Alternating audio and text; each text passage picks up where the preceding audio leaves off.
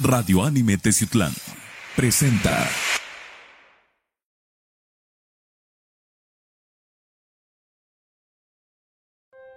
El siguiente programa es clasificación C, contiene lenguaje no apto para menores de 16 años.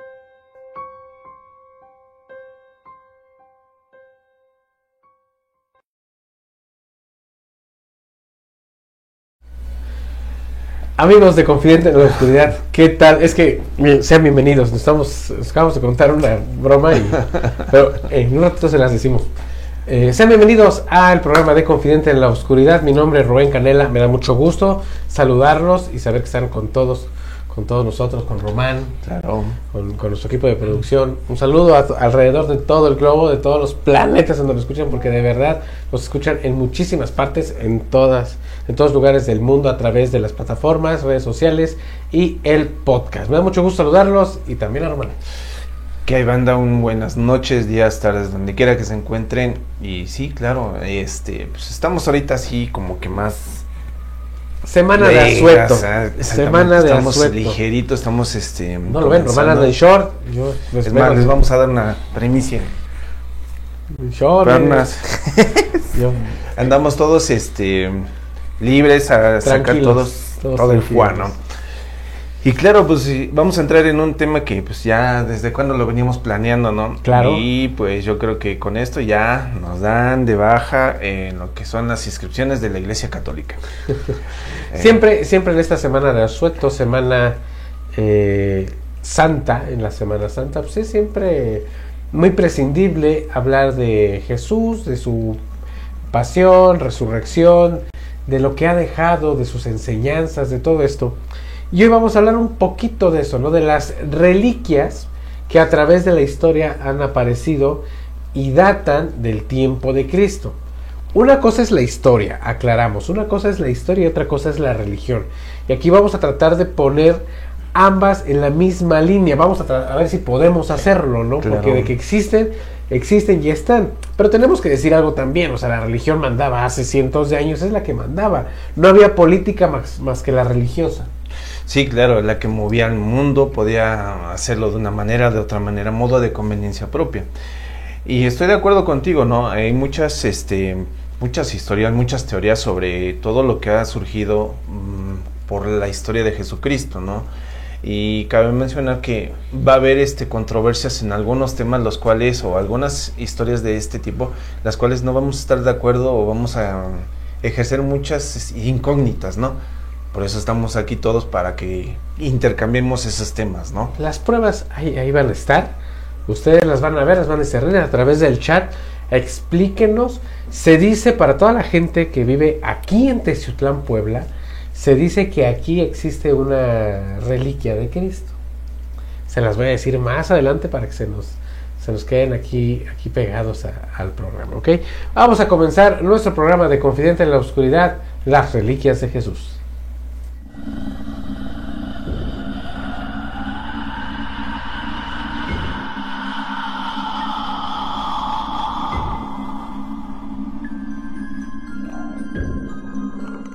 Está empezando tu programa, Confidente en la Oscuridad.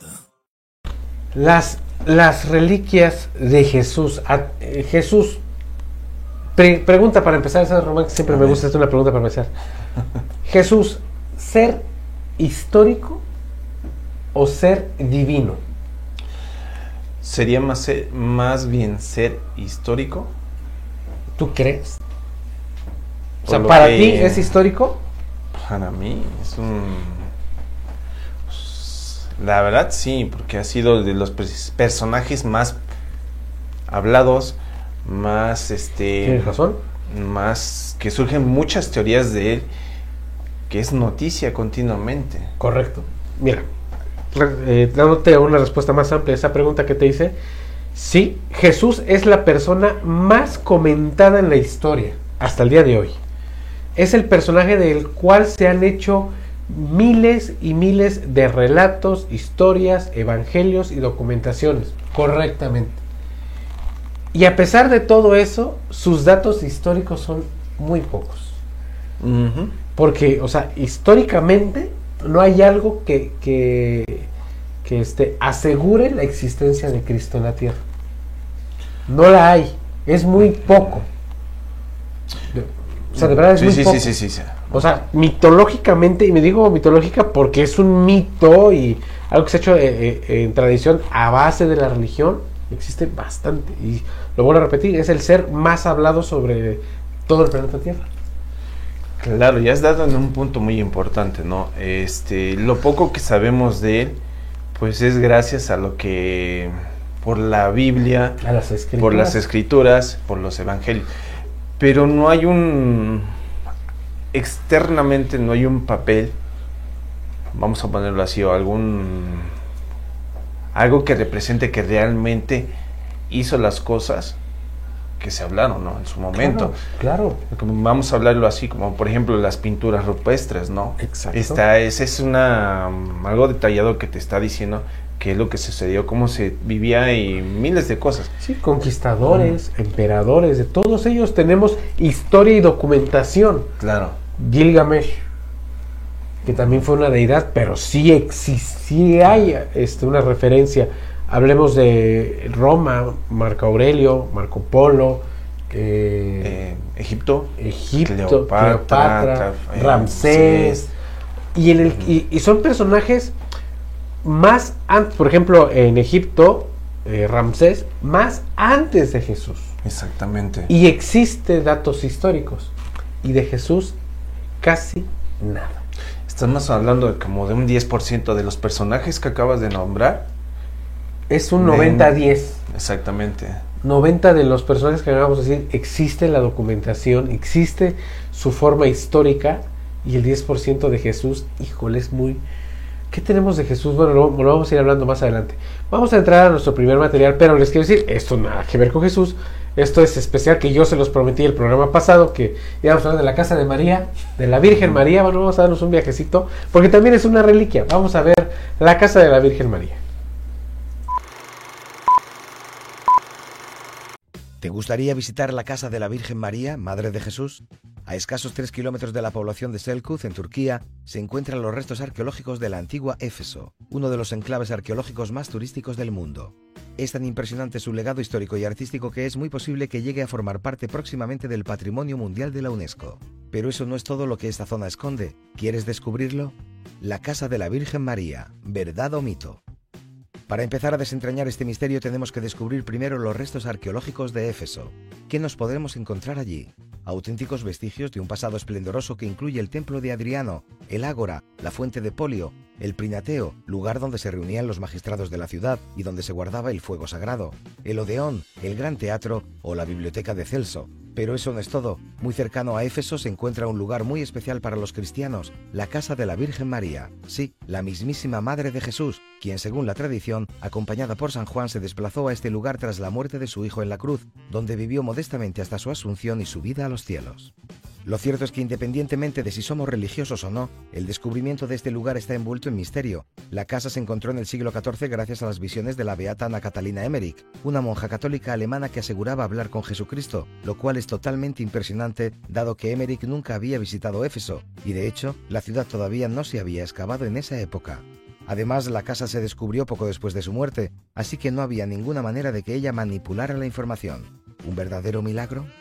El lugar en sí es una pequeña iglesia bizantina que se cree que data del siglo XIII. No obstante, esta modesta capilla está construida sobre los restos de un edificio previo que, aunque es complicado probar que se remonte a los tiempos apostólicos, sí que se acerca mucho. De hecho, muchos de los restos provienen de los siglos VI y VII, pero otras partes se han fechado del siglo I. De todas maneras, se restauró en el siglo XVIII y ahora se divide la capilla gracias a una línea roja que separa los restos originales de sus añadidos más recientes. La capilla es modesta y discreta, a pesar de ser el centro de tanta controversia. Los peregrinos que entran se encuentran primero con un altar presidido por una estatua que representa la imagen de la Virgen María, pero no obstante, lo interesante es la pequeña habitación a la derecha, donde se dice que dormía la Virgen. Además de eso, para los peregrinos fuera de la casa hay un particular muro de los deseos, donde estos han ido colocando en papel o tela mensajes y deseos. Cerca también se encuentra una fuente que, según se dice, cura la infertilidad. Pero, ¿es real? Lo cierto es que no hay manera de saberlo con certeza cuando ya la propia existencia de la Virgen María se pone en entredicho por mucha gente. No obstante, aunque la Iglesia Católica nunca ha confirmado ni negado la autenticidad del lugar, esta humilde casa ha sido declarada lugar santo y de peregrinación por la Iglesia Católica y ha sido visitada por, entre otros, los papas Juan Pablo II y Benedicto XVI. Además, la casa recibe la constante visita de peregrinos venidos de todas partes del mundo a rendir tributo al lugar donde se cree que vivió años tan duros la Virgen María. Así que tú, ¿qué crees? ¿Qué opinas? ¿Serían las visiones de Ana Catalina Emery correctas? Si no, ¿cómo se pudo encontrar este lugar? ¿La Virgen vivió en esa casa? Sigue aprendiendo y conociendo los misterios del mundo suscribiéndote a nuestro canal.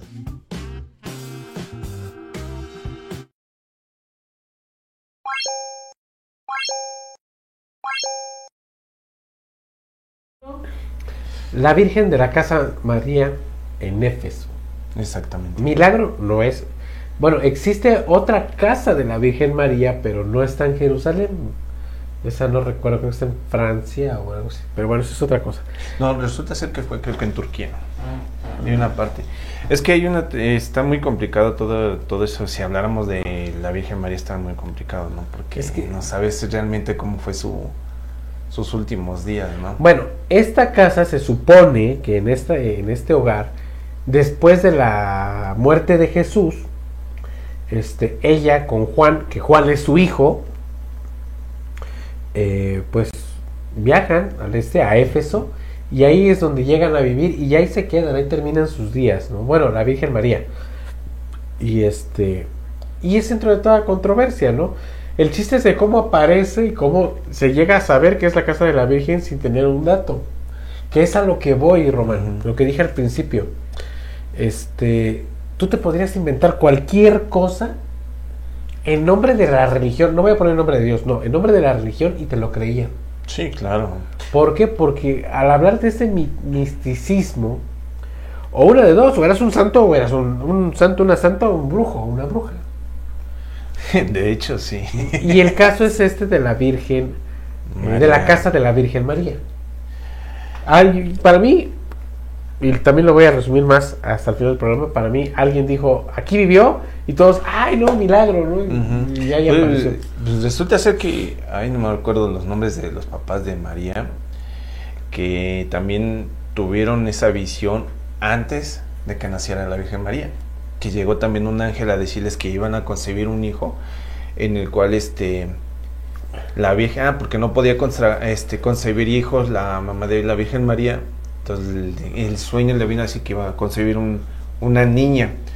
Entonces ella prometió consagrarla a Dios. Y que resulta ser que la Virgen, cuando ya fue creciendo, tenía dones de hacer milagros. Esa es una teoría que no este, Fíjate. ni, ni está este, escrito ni nada, pero qué bueno, una- qué bueno que, que lo comentas porque sí quiero hacer esa pregunta. Yo lo voy a investigar más adelante.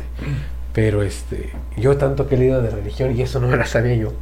Te digo que Los, te los- metes a cuando te llama la atención algo, buscas y buscas hasta encontrar, ¿no? Te digo, y eso me llamó mucho la atención, que ella tenía dotes espirituales en los cuales hacía milagros, entonces queda Qué esa duda, ¿no? Bien, bien. Ahora sí nos vamos a meter más directamente a las reliquias de Jesús. Viene lo bueno, viene lo pesadito, derechito a nuestra excomunión. Vamos a verlo, esto es Confidente en la Oscuridad.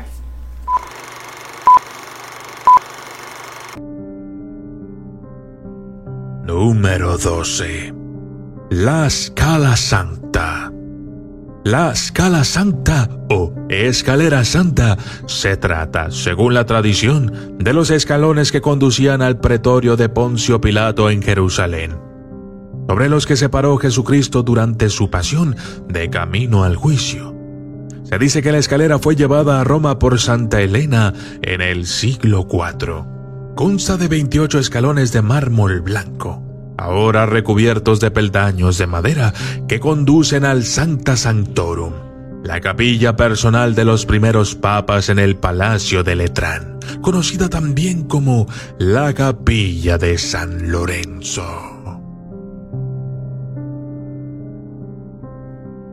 Número 13. El Mandilion. El Mandilion Visage, la imagen de Edesa, que fue supuestamente enviada por el propio Jesús al rey Abgar V de Edesa para curarle de la lepra. junto con una carta en la que declinaba la invitación a visitar al rey. La historia de esta imagen es producto de siglos de desarrollo durante los cuales la imagen se perdió y reapareció muchas veces. Hoy en día hay dos imágenes que afirman ser el Mandilion. Una es el Santo Rostro de Génova en la iglesia de San Bartolomé de los Armenios en Génova. La otra, el Santo Rostro de San Silvestro, conservado en la capilla Matilda del Palacio Vaticano.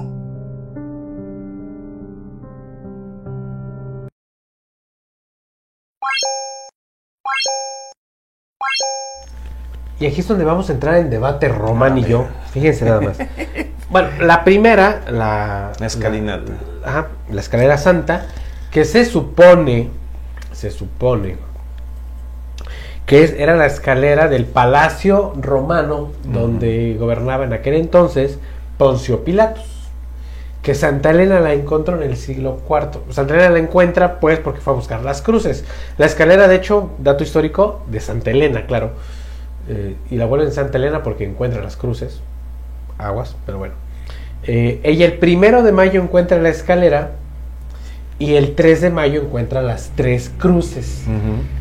Por eso la fiesta de la Santa Cruz siempre es el 3 de mayo. De hecho, realmente se llama la fiesta de la invención de la cruz.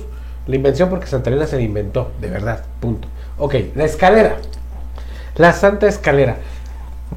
Se la o sea, ¿tú puedes creer que encuentres una escalinata intacta? A ver, para empezar, ni para el tiempo que yo, yo creo que una escalera te puede aguantar tanto, ¿no? O sea, Yo podría creerte, Román, que, que la encontró en ruinas, así la llevan a Roma y la restauran. ahora, estás hablando de 25 escaleras.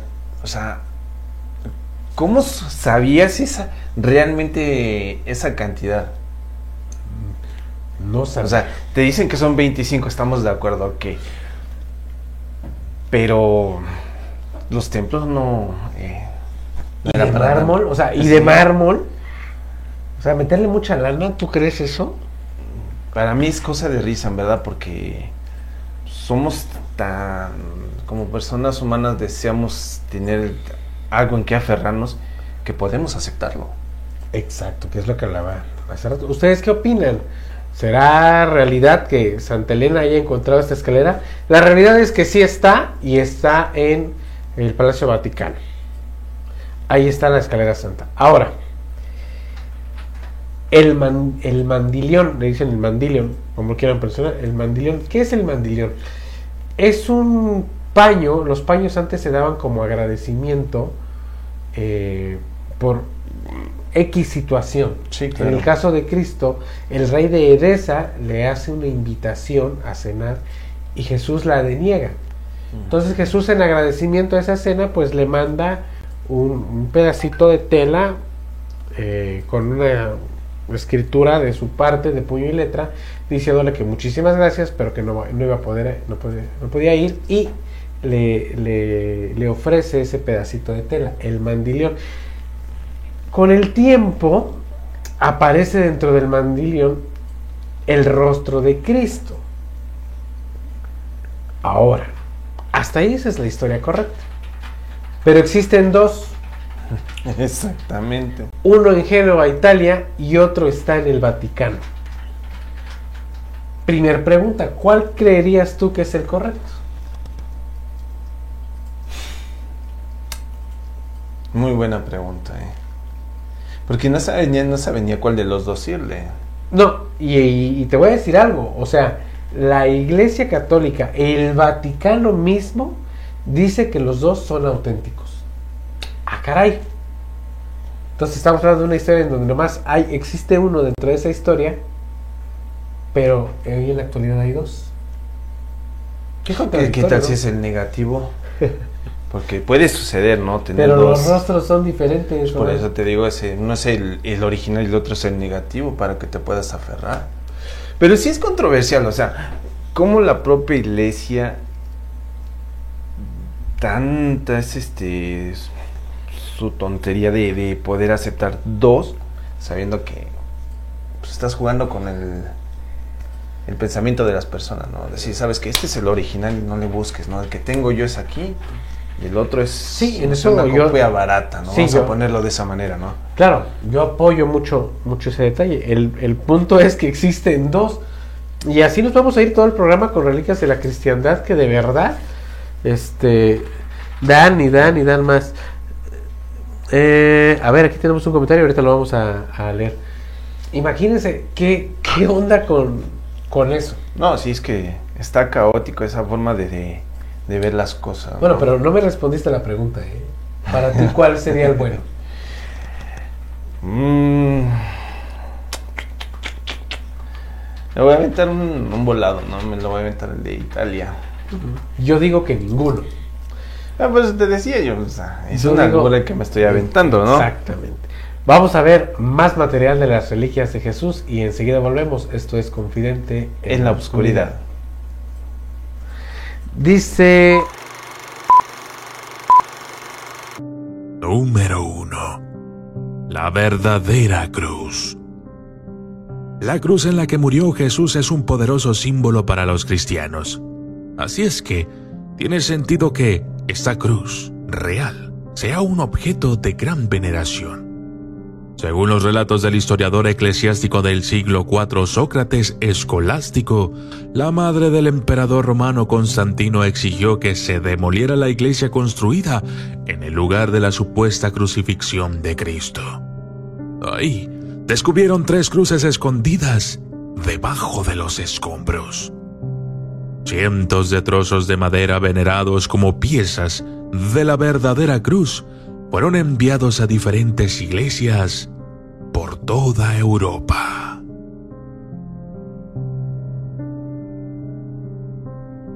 Número 2. El velo de Verónica. El velo de Verónica es un famoso trozo de tela que se supone que lleva una imagen del rostro de Jesús.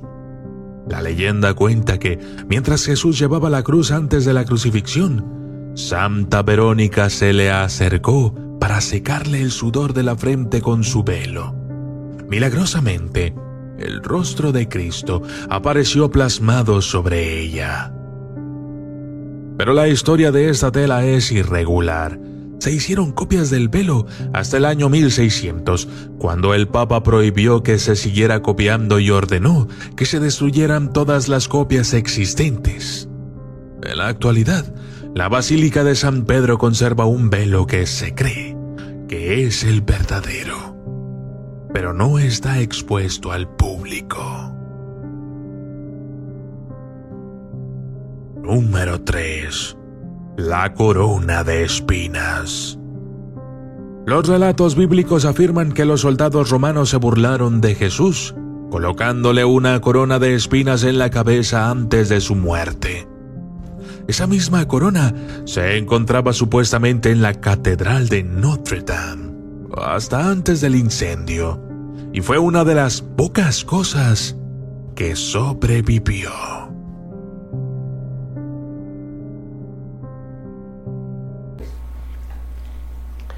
la Vera Cruz, la cruz verdadera. Paréntesis. Por eso Veracruz eh, es Veracruz. De hecho, el estado de Veracruz aquí en México eh, realmente se llama la Villa Rica de la Veracruz. Pero todos le dijimos Veracruz. Pues sí. Ok, ok. La cruz verdadera. Santa Elena el 3 de mayo encuentra las tres cruces. Pero si nos estamos imaginando de que encontró las tres cruces formadas, no, señores. Encontró solo vestigios de las tres cruces. Y hay muchísimos trozos de madera, de hecho astillas, que se les dicen el lignum crucis, que están repartidas por toda la cristiandad, por todo el mundo. Y a pesar de que ha- han sido diferentes maderas, muchos aseguran, muchas iglesias, catedrales aseguran tener la Vera Cruz. ¿Qué opinas de esto? Pues es, es que volveríamos al mismo tema, ¿no? Este tener la, la disposición de, de, poder aceptar todo lo que te todo lo que te venden. Porque pues, eso es algo que te están vendiendo no cómo vas a saber si es realmente una la cruz para empezar cómo sabes tú que es realmente la cruz donde crucificaron Jesucristo no porque encuentras tres. Recordemos que en ese momento en ese el pasaje de, de la crucifixión tienes a dos ladrones. A Dimas y Gestas. Y a Jesucristo. Perfecto. ¿Cuál de los tres es la verdadera cruz? Bueno, en la historia de Santa Elena, ella dice que encuentra las tres cruces o vestigios de las tres cruces, agarran un tullido que estaba por ahí, un, una persona leprosa, y la tumbaron sobre los maderos. La pusieron en un madero y no se curó, la pusieron en otro madero, no se curó, y en el tercer madero que la ponen, milagrosamente se cura. Entonces dicen que, uh -huh. ah, no, pues aquí se curó, milagro, esta era la cruz de Jesús. Y te quedas así de, uh, wow. Pero tú sabrás que eso de verdad podría ser una historia, ¿verdad? Eso es, eso es lo que es cuenta que, Santa Elena. Por eso es lo que te digo, o sea, son historias que son contadas, no tienes algo que realmente te diga, aquí esto es lo verdadero, aquí están este, pruebas de lo que sí se hizo. Y se dice, se dice ya una historia muy retorcida, se dice que eh, si se juntaran todas las astillas o todas las piezas de madera de la cruz de Cristo, se armaría la arma, se volvería a armar, este, se juntaría, perdón, la armada invencible. La famosa guerra de buques que, que se hizo de una armada invencible, uh -huh. que con toda esa madera se podría hacer, o sea, qué fantasioso, ¿no? Sí, sí. Pero bueno, podría ser milagroso. Segundo dato, nos vamos con el segundo dato. ¿Qué era la corona de espinas? Uh -huh. La corona de espinas. A ver, te preguntaría, tú que sabes más en este tipo de cosas. Eh, ¿Tú crees que el tiempo que lleva aguantaría um, algo que es hecho por la naturaleza? Científicamente no. Pero aquí viene lo, lo chistoso. Hace un par de años la, la, corona de espinas se encuentra en la catedral de Notre Dame. Ajá. ¿Estamos de acuerdo? Hace un par de años la Catedral de Notre Dame sufrió un incendio devastador. Casi el 90% de la eh, iglesia de Notre Dame se quemó. Sí. Y se salvó la corona de espinas, intacta. ¿Casualidad o milagro? Es, ese es el punto de la religión. Cuando pasan este tipo de situaciones te quedas pensando, ¿será la casualidad? ¿Será de verdad una obra de milagro? Y te pones a pensar, de verdad la corona de espinas sí existe y como obra de que Jesús la, la, la tuvo, sí, sí, sí. se salvó, porque es algo que debe tener la humanidad. ¿Qué, qué pensarías? Y donde estaba la corona de espinas, todo se quemó. Todo se quemó absolutamente. Solo quedó, aquí como tenemos el pronter, así quedó la corona de espinas. Dices, caray. Pues sí. Me has puesto a pensar, ¿no? Te quedas pensando. Claro, o sea, porque tienes que ocupar lo que es lo, lo científico de lo. Sí, científicamente, de pues lo no. sobrenatural, ¿no? Y sí es complicado poder aceptar tal vez que sea un milagro, pero al mismo tiempo puedes decir que puede ser una casualidad porque generaría, ¿no? El material de que estaba este guardado, este, el objeto, mmm, no sé, de estudiarla con detalle de cómo fue hecho, o sea, son, o sea, son detalles los cuales tienes que estar estudia y estudiar para poder dar una determinada resolución de lo que está pasando. Entonces, si ya ocupaste todo lo científico y no resulta, entonces ya es donde entrarías en el tema de milagroso. ¿Ustedes qué opinan? O sea, porque esto sí es como que debate, no teológico, pero sí debate, ok científicamente no podría existir una reliquia de espinas de, de 2000 años, de más de 2000 años de antigüedad. Claro que no. No, no podría. Pero está. Uh -huh. Y de un incendio devastador se salva intacta. Sí. Intacta. Milagro, casualidad. Si es milagro, ¿de verdad era la corona de espinas de Jesús?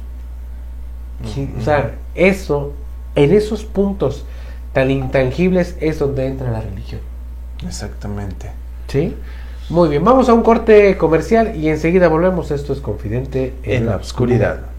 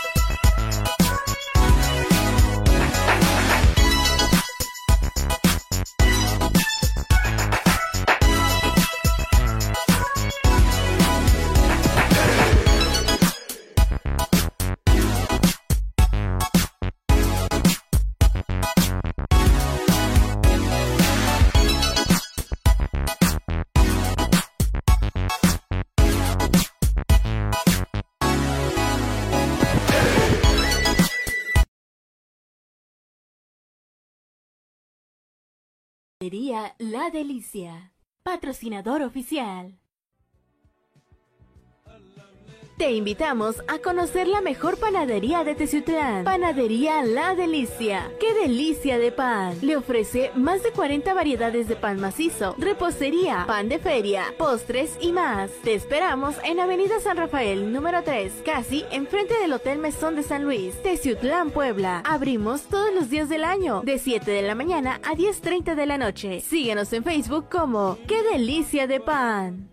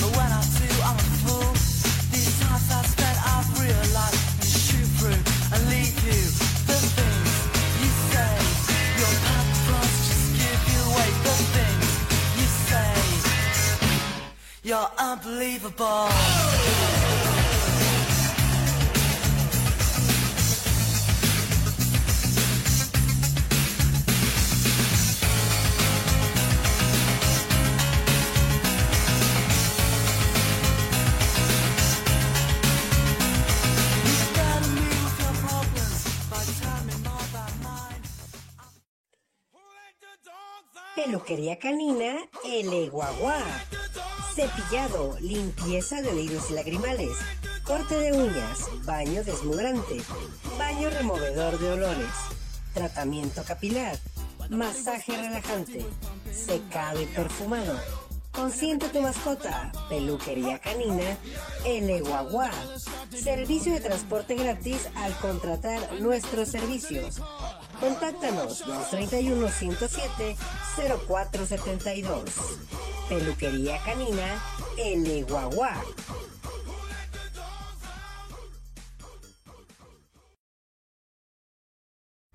Qué divertida nos estamos dando fuera, fuera de cámaras. Ok, gracias a nuestros patrocinadores por hacer posible el programa de Confidente en la Oscuridad, Panadería La Delicia. Qué, Qué delicia, delicia de pan. pan. De hecho, ahorita saliendo voy a dejar a Román y vamos a pasar por un panecito ahí a, a La Delicia. Recuerden, el mejor pan tradicional y los mejores postres de la ciudad solo en Panadería La Delicia y los encuentran en sus dos direcciones, en el barrio de Aguateno frente al Mesón de San Luis Mm, Exactamente. y eh, en el centro de la ciudad frente a la terminal de autobuses. De verdad, si van a viajar, por ejemplo, es un plus y quiero darles, si van a viajar, van a ir a un lugar cerquita de aquí de Teziutlán, a Tlapacoyan, Martínez, no sé, Jalapa, o para este lado, a Tempan, Tlatlauqui, Zaragoza, pues pasen por panecito, unos postrecitos ahí de la delicia y llévenselos a sus, a sus amigos o familiares y van a quedar súper encantados. En verdad, amigos, ese, ese esplendoroso sabor que tiene sus panes, que en verdad es. Degustaste mucho. eh, y no se lo pierdan, síganos, en verdad, que tienen muchos, muchos sabores. Eh. Eso sí. Eh, hoja tabaco tatú and piercing de nuestro amigo Tacho Rosa. Se nos sigue costando Tacho, pero bueno. Ya lo vamos a Ah, tener déjalo. próximamente. Cuando lo tengamos, van a ver, van a hacerle las preguntas que quieran sobre todo lo que él hace, su arte, sus posiciones, todo lo que hace. Y en verdad, síganos en sus redes sociales que está haciendo unos trabajos tan excelentes. La que mejor verdad- calidad, el mejor trato, higiene, este, solo en hoja tabaco tatú. Ah, pues siempre ando presumiendo los tatuajes, pero nunca me los ven. Pues aquí tenemos uno, por acá tenemos otro. Este, aquí, acá, bueno, ya no se los puedo enseñar, pero todos han sido de hoja tabaco, tatú and piercings. Visítenlo en José María Pino Suárez, número 2, en el barrio de Chignaulingo, aquí en Teziutlán, Puebla, como referencia donde están Farmacias Guadalajara, abajito, a la esquinita, media cuadra hacia arriba, ahí está el estudio de hoja tabaco, tatú and piercings. Lío, moda y estilo. Sí, amigos. Con estas nuevas modas que están sacando, pues no se queda atrás, Lío. Están No. sacando una tendencia en ropa que, que wow, ¿eh? Amo, de verdad, amo la ropa con Lío, Luna y Océano. Visítenlo en la Plaza de la Familia, aquí en el centro de la ciudad, en Avenida Cuauhtémoc número 12. Este, entran a la Plaza de la Familia y lo van a encontrar. Lo mejor en moda, las mejores tendencias. Es más, tienen servicio de entrega a domicilio. Los puedes contactar a través de sus páginas en Facebook, en Instagram. Y te pueden mandar también un extenso catálogo. La mejor ropa de temporada, las mejores tendencias en Lío, Luna y Océano. Amo la ropa. Yeah. Vamos a continuar con más reliquias de Jesús. Esto es Confidente En la oscuridad. Número 4. El sudario de Oviedo. En la Catedral de San Salvador, en España, descansa un paño ensangrentado que, según se dice, envolvió la cabeza de Jesús tras su muerte. Expuesto al público solo tres veces al año, el sudario se ha postulado como un conjunto coincidente con la sábana santa de Turín, aunque su autenticidad es igualmente debatida. Número 5. Los clavos de la crucifixión. Realmente no se sabe si se utilizaron tres, cuatro o más clavos para crucificar a Jesús. Pero según la enciclopedia católica, no menos de 30 clavos han sido venerados como reliquias de la muerte de Cristo. Así es que, no se sabe cuáles son los verdaderos o cuáles son los falsos. El paleocristiano Teodoreto escribió que la madre de Constantino le regaló a su hijo una porción de clavos para que los insertara en su casco y en la brida de su caballo para protegerlo de cualquier daño.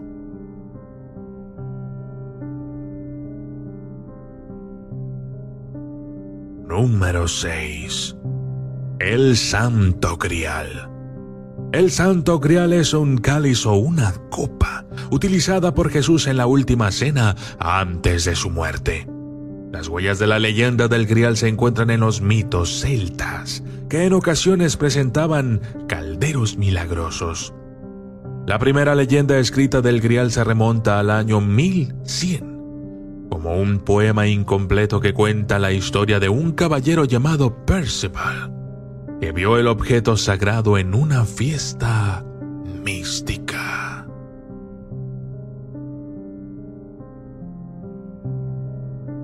Número 7. El prepucio sagrado. Sí, es en serio. Esta es por mucho la reliquia sagrada más extraña que poseen los católicos. Es conocida como el Santo Prepucio y la tradición judía habría exigido que Jesús fuera circuncidado.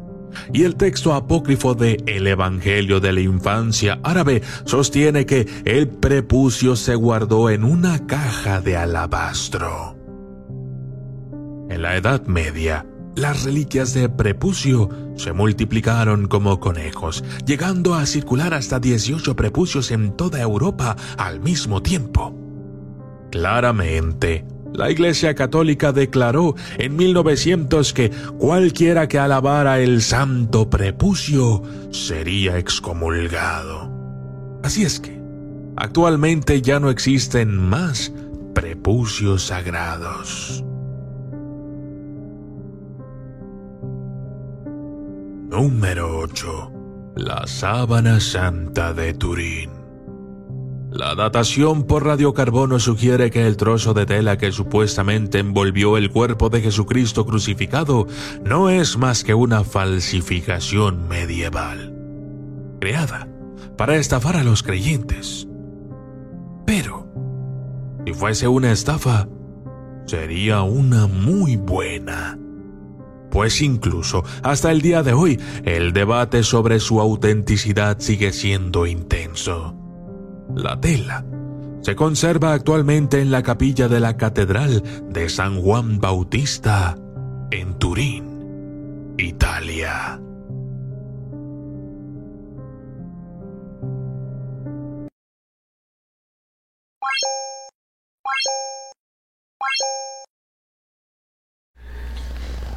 Bien, a ver.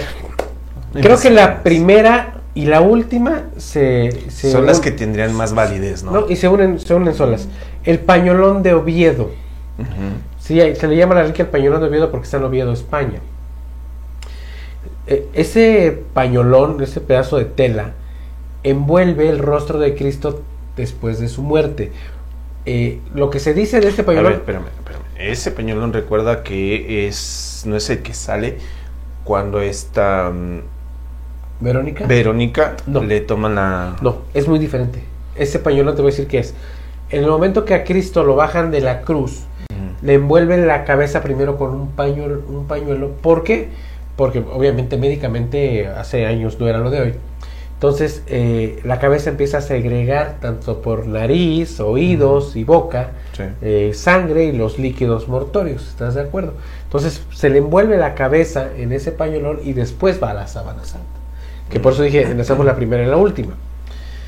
Eh, ese pañuelón, por azares del destino, llega a España, a Oviedo, España, y está en la catedral de Oviedo. Y se le venera como una reliquia santa. Lo curioso aquí es que saltamos a la sábana santa de Turín, Italia, que también es magnífica, y este datan que son de la misma antigüedad, es la misma tela y tanto en la figura del hombre que está en la sábana santa del- en el rostro como la figura del pañolón de Oviedo coinciden las figuras. Estamos hablando que esos, esos dos sudarios, bueno, el sudario y el pañolón envolvieron a la misma persona. Mm. Milagro, historia o ciencia. Yo le atribuiría un poquito más a historia, ¿no? Hist- Bueno, históricamente Pero, o sea, sí se dice, milagro, o sea, no. existe, o sea, Sí, sí. existen y está el dato. Que quieran decir que es de Jesús, Está es que- entre comillas, ¿no? sí, y es que es- sería algo muy alucinante. De hecho, podríamos hacerle un programa completo a la Sábana Santa, porque ya existen personas que, que estudian directamente la Sábana Santa, qué raro, ¿no? Porque se le llama sin, sindonólogos, sindonología, que nada más estudian, pues nomás hay un solo material de eso en todo el mundo y es la Sábana Santa, pero Sí. bueno. Pero de que existe un hombre atormentado, flagelado, lastimado, que- y que fue envuelto en la sábana santa, y que queda, de- de- eh, queda ahí este, eh, la imagen de él, es curiosísimo, porque Ah, eso no se podía hacer. ¿Sabes qué es lo que la, cien- la ciencia dice acerca de la sábana santa? A ver. que en el momento de que, posiblemente, ¿no? En el momento de que Jesús eh, vuelve a la vida revive, emite tal energía que su cuerpo se queda estampado, su imagen se queda estampada en la sábana. Ajá. Y por eso está la imagen de, de- de ese hombre en la sábana santa y en el mandilión. Mm, ok. Sí es posible. Sí, es porque son personas que tu, tu mente ya...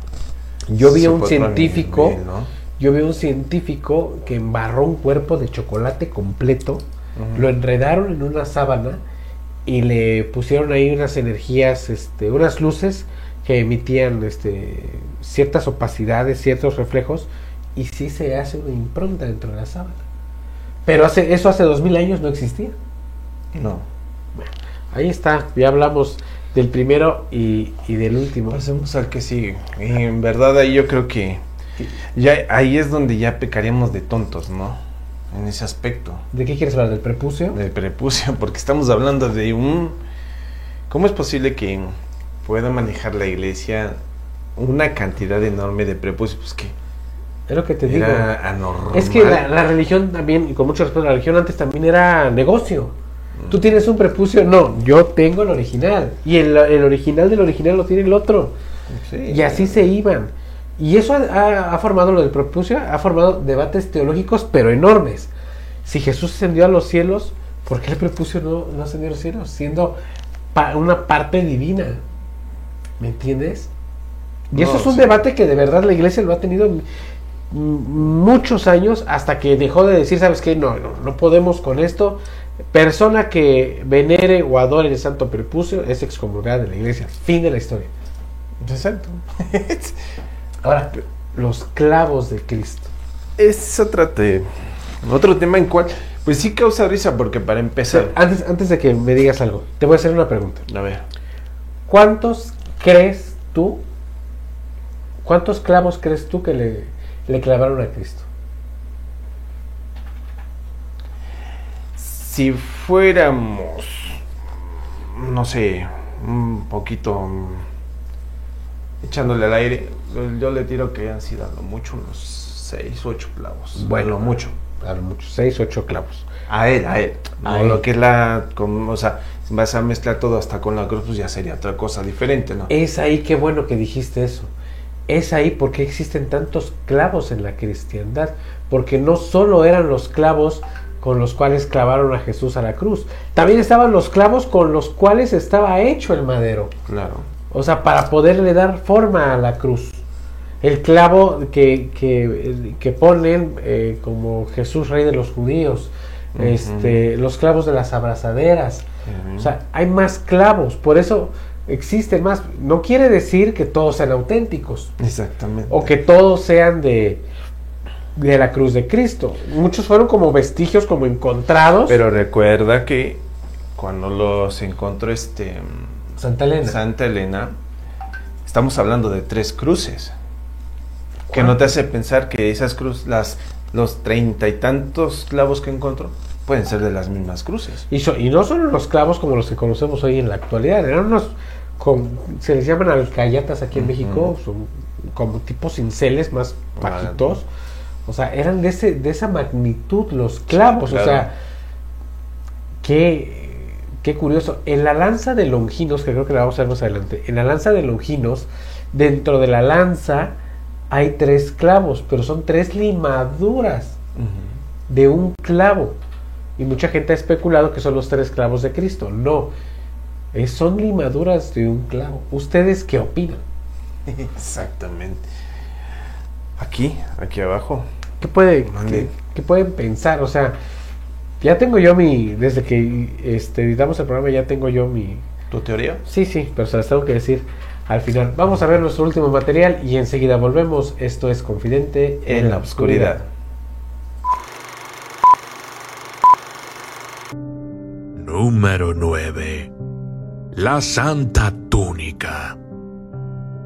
Se dice que la Santa Túnica de Cristo la llevaba Jesús hasta poco antes de su crucifixión.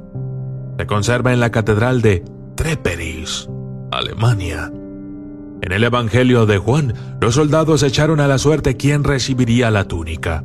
porque estaba tejida en una sola pieza y eso era considerado como una excelente prenda. De ahí el nombre de túnica, que significa sin costuras. Entonces los soldados, después de crucificar a Jesús, tomaron su ropa y la dividieron en cuatro partes, a cada soldado una parte, y la túnica también. La túnica no tenía ninguna costura y estaba tejida de arriba abajo. Por lo tanto, dijeron entre ellos, no la rompamos, sino echemos suerte sobre ella. Veremos a quién le toca. Según la leyenda, Elena, madre de Constantino el Grande, descubrió la túnica sin costuras en Tierra Santa junto con varias otras reliquias. Según diferentes versiones de la historia, la envió a la ciudad de Treveris, donde Constantino había vivido algunos años antes de convertirse en emperador. La historia de la túnica de Treveris solo es segura a partir del siglo VII. El primero de mayo de 1196, el arzobispo Johann I de Treveris consagró un altar en el que se encontraba la túnica sin costuras. Ya no es posible determinar el camino histórico exacto que siguió la túnica para llegar hasta allí, por lo que muchos la consideran una falsificación medieval. Número 10. La Santa Lanza. Conocida como Lanza del Destino, Lanza Santa, Lanza de Longinos o Lanza de Cristo, se trata de una lanza que atravesó el costado de Jesús mientras colgaba de la cruz en el relato de Juan sobre la crucifixión. La lanza solo se menciona en el Evangelio de Juan y no en ninguno de los evangelios sinópticos. El Evangelio afirma que los romanos planeaban romper las piernas de Jesús, una práctica conocida como crurifragium, que era un método para acelerar la muerte durante una crucifixión. Justo antes de hacerlo, se dieron cuenta de que Jesús ya estaba muerto y que no había razón para romperle las piernas. Para asegurarse de esto, un soldado romano Longinos le atravesó el costado con una lanza. Número 11. Corona de Hierro de Lombardía. La corona de hierro de Lombardía es a la vez un relicario y una de las insignias reales más antiguas de Europa. La corona se convirtió en uno de los símbolos del reino de Lombardos y, posteriormente, del reino medieval de Italia. Se conserva en la Catedral de Monza, en los suburbios de Milán. La corona de hierro se llama así por una estrecha banda de hierro de aproximadamente un centímetro en su interior, que se dice que fue arrancada de uno de los clavos utilizados para la crucifixión. La circunferencia exterior de la corona está formada por seis segmentos de oro batido parcialmente esmaltado, unidos por bisagras y engastados con 22 piedras preciosas que destacan en relieve, en forma de cruces y flores. Su pequeño tamaño y su construcción con bisagras ha sugerido a algunos que originalmente era un gran brazalete o quizás una corona votiva. Para otros, el pequeño tamaño de la corona actual se debió a un reajuste tras la pérdida de dos segmentos, como se describe en algunos documentos históricos.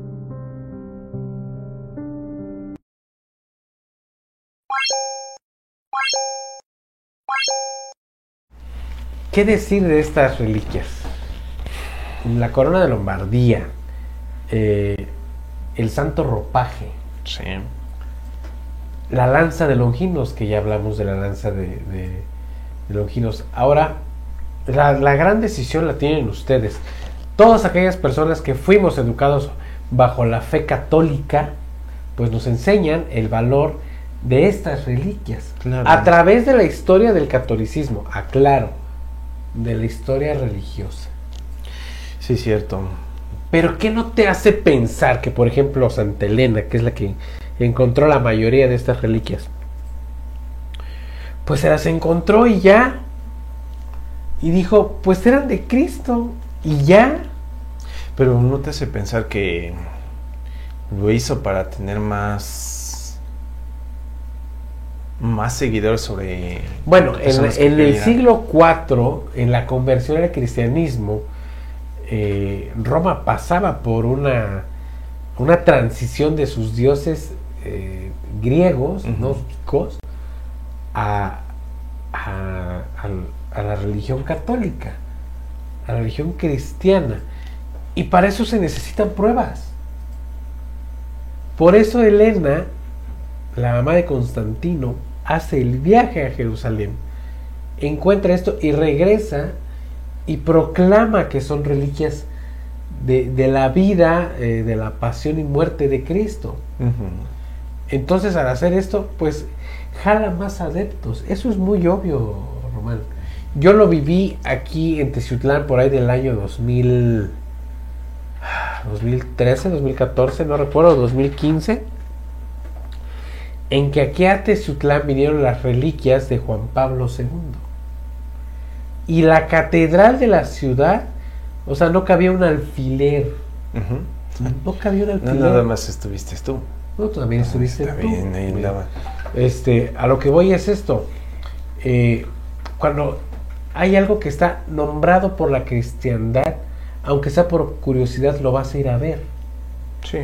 Eso que pasó aquí, en Ciudad que tú y yo vivimos, que llegan las reliquias del Papa Juan Pablo II, y, y casi toda la ciudad se volcó hacia la catedral para poder verlo, es exactamente lo mismo que pudo haber pasado con Elena. Traigo estas reliquias y son de la vida de Cristo, no hombre, pues todos se volcaron. Sí, claro. Todos sintieron algo y por consecuencia hicieron esa conversión. Muy cierto. Bueno, ese es mi punto de vista. Ay, ¿Tú qué pues qué más decir, ¿no? O sea, este tema genera muchas controversias, ¿no? Claro, siempre. Igual que también este se ha platicado mucho sobre la, la lanza de Longinos. Es que llevan múltiples historias o múltiples leyendas. La más conocida que hemos, o la mayoría de nosotros hemos estado conviviendo, que te da un poder inalcanzable, Eres- en el cual este, puedes adueñarte del mundo. Y caso particular fue el de La Segunda Guerra Mundial. Hitler, el cual la tuvo y cuando se le perdió, murió. Como dijeras tú, ¿es alguna casualidad o es algo sobrenatural? No podemos decidir. Qué buen tema me acabas de dar, se lo voy a poner a estudiar. Eh, Hitler y las reliquias cristianas. Porque se dice que tuvo más de seis reliquias. Y recuerda que, que Adolfo Hitler fue una de las personas que estaba mucho metido sobre la alquimia. Sí, y Está- misticismo. Y misticismo. Era de las personas que buscaba la vida eterna, gobernar el mundo. O sea, es el tema de si habláramos de Adolfo Hitler y, las te- y los temas sobrenaturales, pues tenemos mucho de qué cortar. Y parte fundamental, empezamos por la lanza de Longinos. En efecto, se dice que sí, sí la tuvo Hitler en sus manos. Sí. Esperando que les haya gustado este programa especial de Semana Santa para todos ustedes. Eh, me da mucho gusto que nos hayan acompañado. Gracias a Radio Anime Teciutlán por la realización y producción de este programa, programa de todos ustedes, Confiante en la Oscuridad, que también ya está alojado en nuestras plataformas digitales y en nuestro podcast. ¿Para qué les digo? En cualquier plataforma de podcast nos pueden encontrar en Spotify, Evox, Breaker, Apple, Google Podcast. Híjole, me faltan bastantes, pero estamos en todas, en todas las plataformas de podcast. Solo búsquenos como Confidente en la Oscuridad. Tenemos más de 180 programas. Ya vamos a llegar al 200, que vamos a hacer por ahí algo especial para el programa Sí. 200. De verdad, descárguenos y ahí tenemos un link de donaciones. Háganos por ahí una cooperacha para que podamos seguir generando más y más programas para todos ustedes. Sigan a Radio Anime Teciutlán a través de todas sus plataformas. Sigan a Confidente en la Oscuridad a través de todas sus plataformas y redes sociales. Ya estamos por solucionar lo de la página de Facebook. Síganos a través del podcast. Sigan a Román en sus redes sociales. Román Martínez, ahí estamos echando cotorreo con la banda. Y todas mis redes sociales personales estoy como Rubas Morch. Así que esto fue Confidente en la Oscuridad. Nos vemos en la próxima.